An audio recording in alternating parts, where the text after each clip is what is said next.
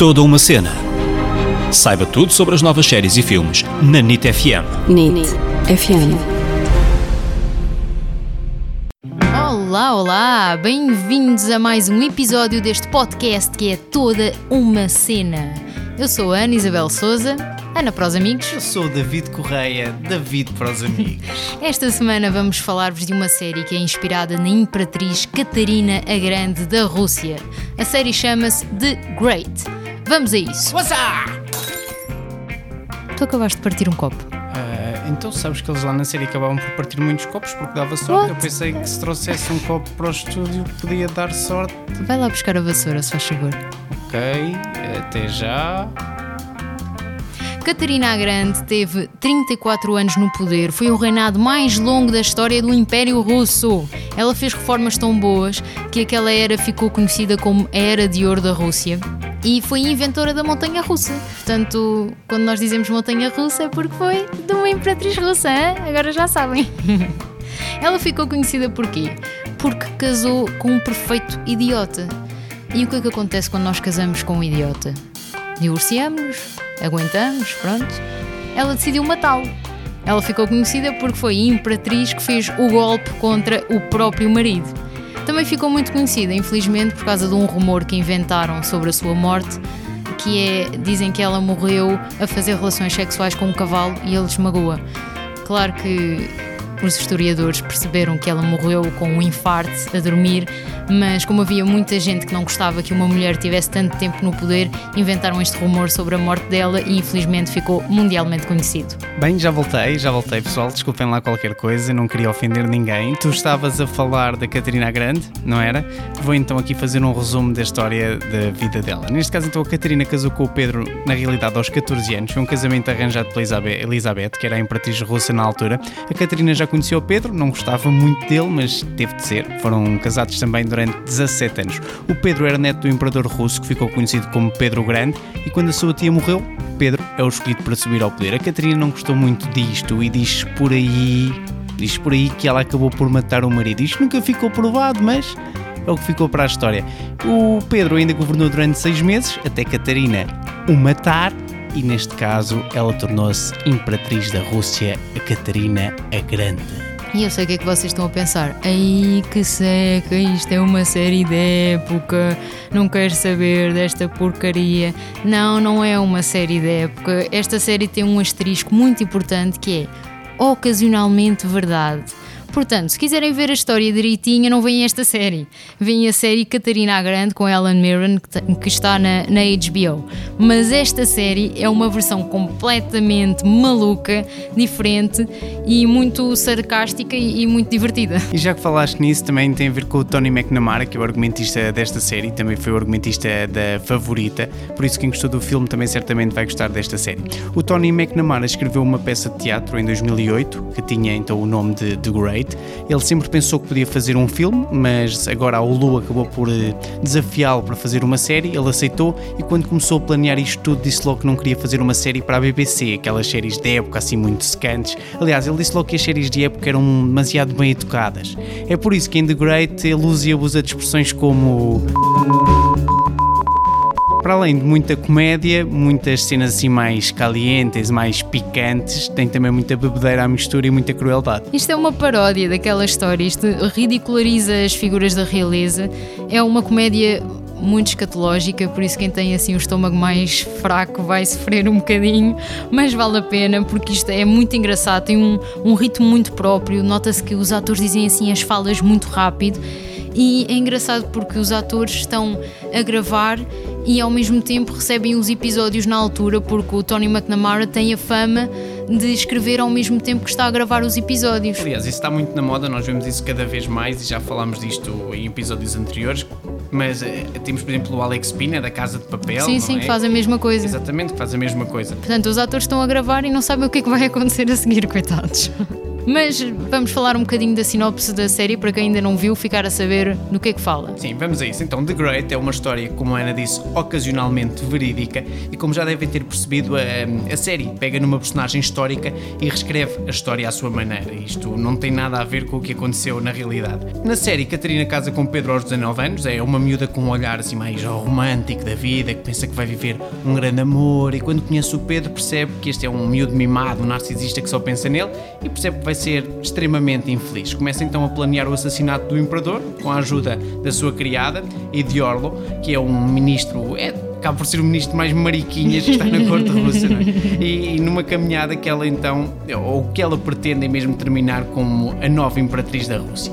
Para mim, esta série tem logo três estrelinhas, e a primeira estrelinha é o argumento e o sentido do humor do Tony McNamara, que tem diálogos fantásticos e só por isso vale a pena ver a série. Mas temos mais duas estrelinhas, que é o Nicholas Holt, que já tinha trabalhado com o Tony McNamara na Favorita e percebe perfeitamente o que é que ele quer e encaixa naquele ritmo muito, muito bem.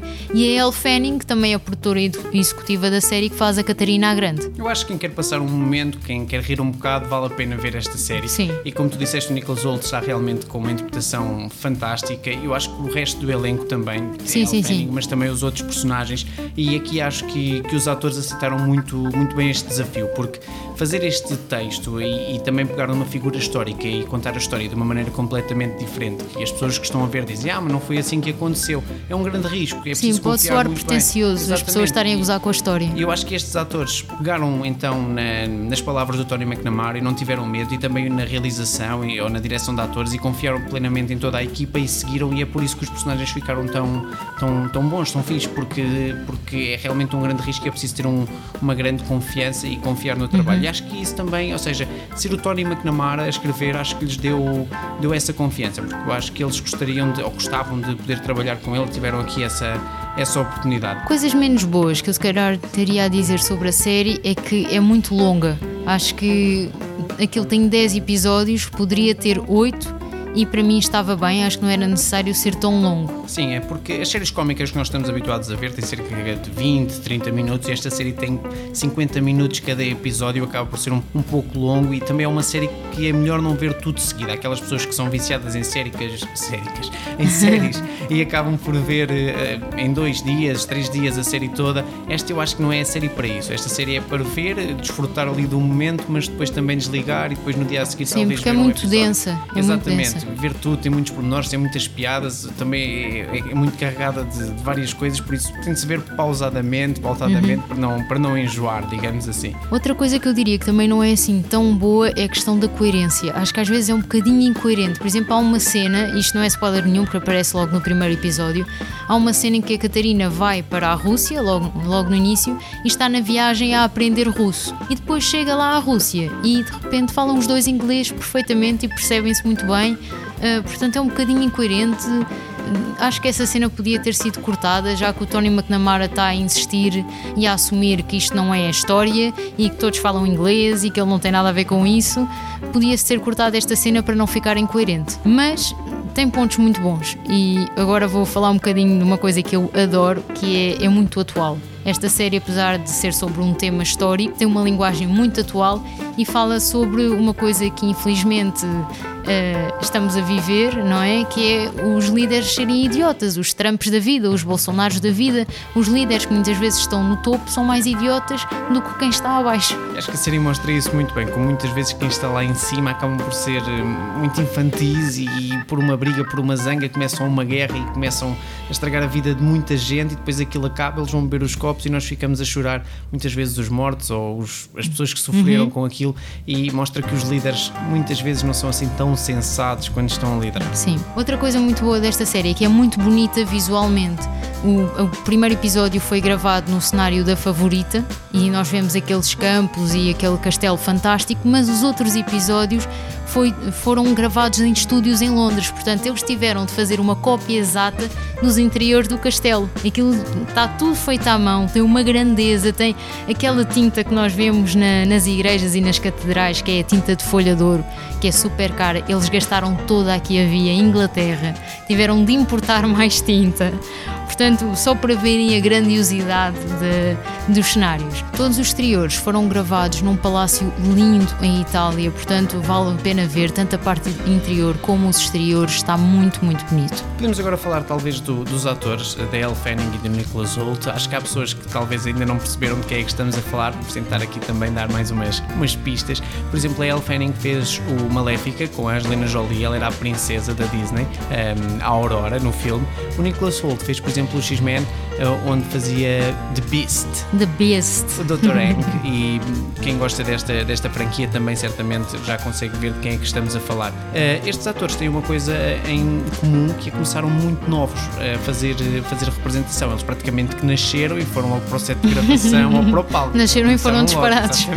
Sim, eles começaram muito pequeninos, com, com dois, três anos, e nota-se na maneira de trabalhar deles, eles até dizem muito isso nas entrevistas, que eles têm a escola da vida, eles não tiveram. Escola da vida está sempre. É, eles não tiveram uma formação em escolas de teatro, eles aprenderam com os grandes, porque eles desde cedo trabalharam com muito bons atores e criam logo, isso nota-se muito nas entrevistas deles, é que eles são muito humildes e isso nota-se porque eles falaram logo com muita gente, bons atores, que nos disseram: olha, tem cuidado porque às vezes quando começamos muito novos caímos a pique, como por exemplo aquele miúdo do, do Sozinho em Casa, como a Lindsay Lohan, esses vários exemplos que infelizmente existem, mas eles tiveram logo muito cuidado com isso, que é não pararem de trabalhar, não pararem de, de ter ética profissional e fez com que eles conseguissem em crianças serem estrelas e continuassem a, a ter sucesso ao longo da sua vida. Elle Fanning. Elle Fanning é a irmã mais nova da Dakota Fanning. A Dakota Fanning, que também é muito conhecida, é aquela miúda super querida da Guerra dos Mundos, fez aquele filme com o Tom Cruise e fez o Crepúsculo, fez muitos filmes, devem conhecê-la de certeza. A Elle Fanning é a irmã mais nova e começou a carreira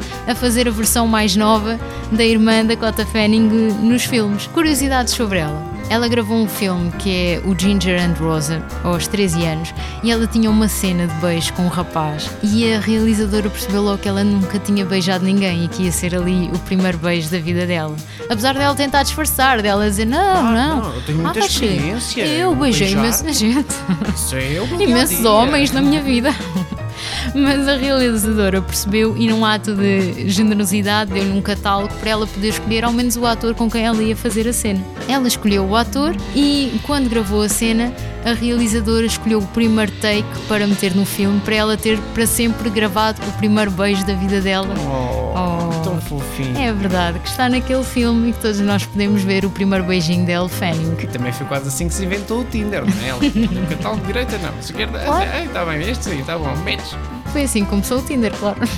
Ela fez uma, uma audição para os Friends para ser uma das filhas da Phoebe, quando a Phoebe tem trigêmeos, e não passou. E a irmã dela, Dakota Fanning, mais tarde fez uma audição e conseguiu fazer uma participação nos Friends, mas a Elle Fanning nunca desculpou o que a série lhe fez e nunca mais viu os Friends e tentou boicotar a série, nem sequer viu a irmã fazer a participação e nunca mais viu nada.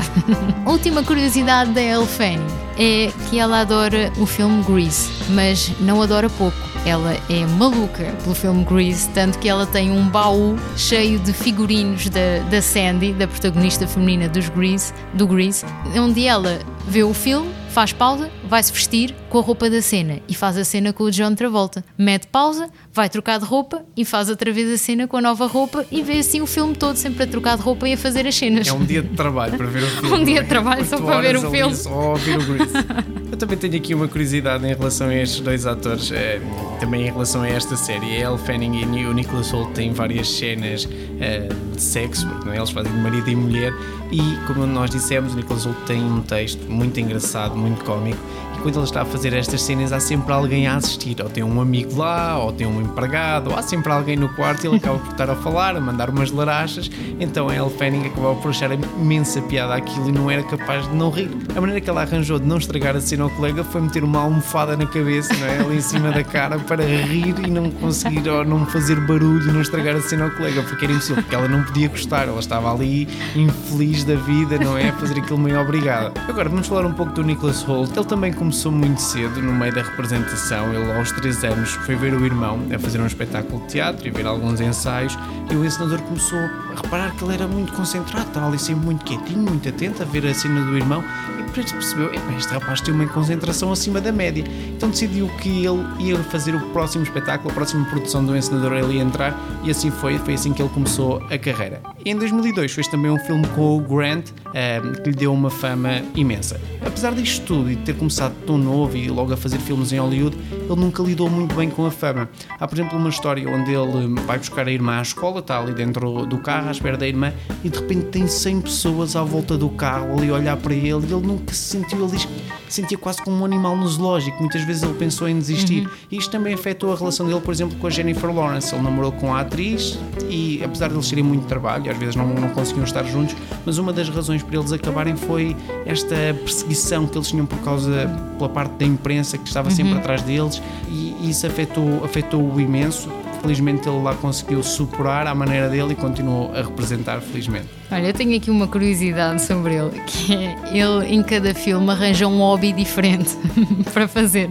Então, por exemplo, no Mad Max, A Estrada da Fúria, que é um filme assim super hardcore, o que é que ele estava a fazer no set de gravação? Tricô.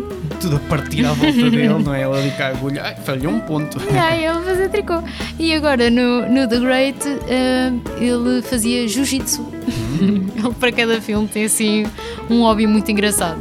E nesta personagem, neste Pedro que ele faz tão bem. Ele faz tão bem também porquê? Porque ele baseou-se na Olivia Colman, que foi a atriz que ganhou o Oscar de melhor atriz principal na Favorita, e foi ao vê-la que ele percebeu como é que havia de fazer este rei super disparatado e faz super bem, também por causa desta inspiração divina.